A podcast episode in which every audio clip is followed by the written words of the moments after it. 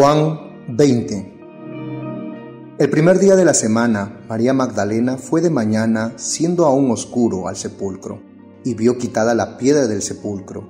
Entonces corrió y fue a Simón Pedro y al otro discípulo, aquel al que amaba Jesús, y les dijo, Se han llevado del sepulcro al Señor y no sabemos dónde le han puesto. Y salieron Pedro y el otro discípulo, y fueron al sepulcro. Corrían los dos juntos, pero el otro discípulo corrió más a prisa que Pedro y llegó primero al sepulcro.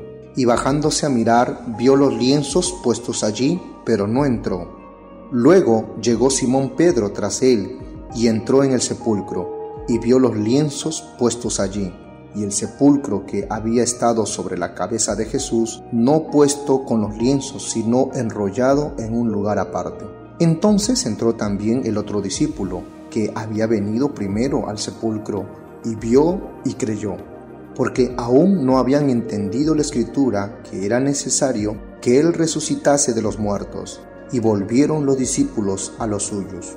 Pero María estaba fuera llorando junto al sepulcro, y mientras lloraba, se inclinó para mirar dentro del sepulcro, y vio a dos ángeles con vestiduras blancas que estaban sentados el uno a la cabecera y el otro a los pies, donde el cuerpo de Jesús había sido puesto. Y le dijeron, Mujer, ¿por qué lloras? Les dijo, porque se han llevado a mi Señor, y no sé dónde le han puesto.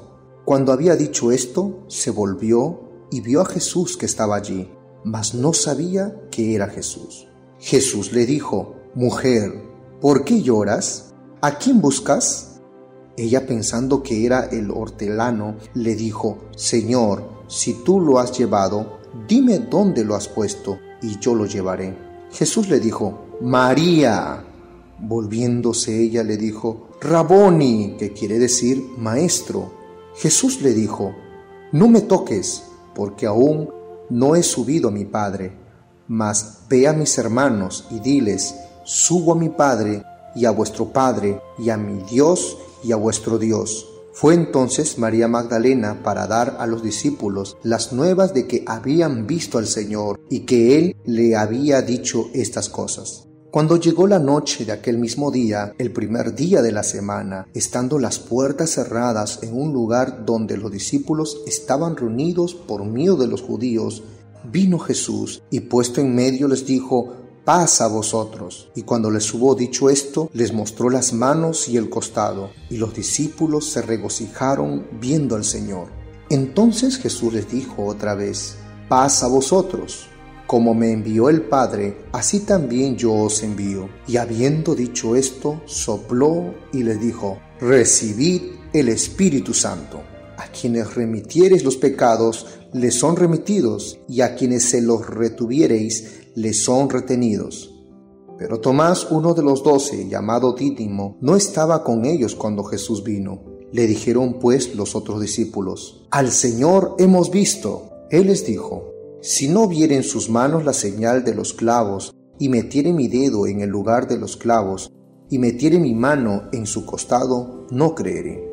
Ocho días después estaban otra vez sus discípulos dentro y con ellos Tomás. Llegó Jesús estando las puertas cerradas y se puso en medio y les dijo, paz a vosotros.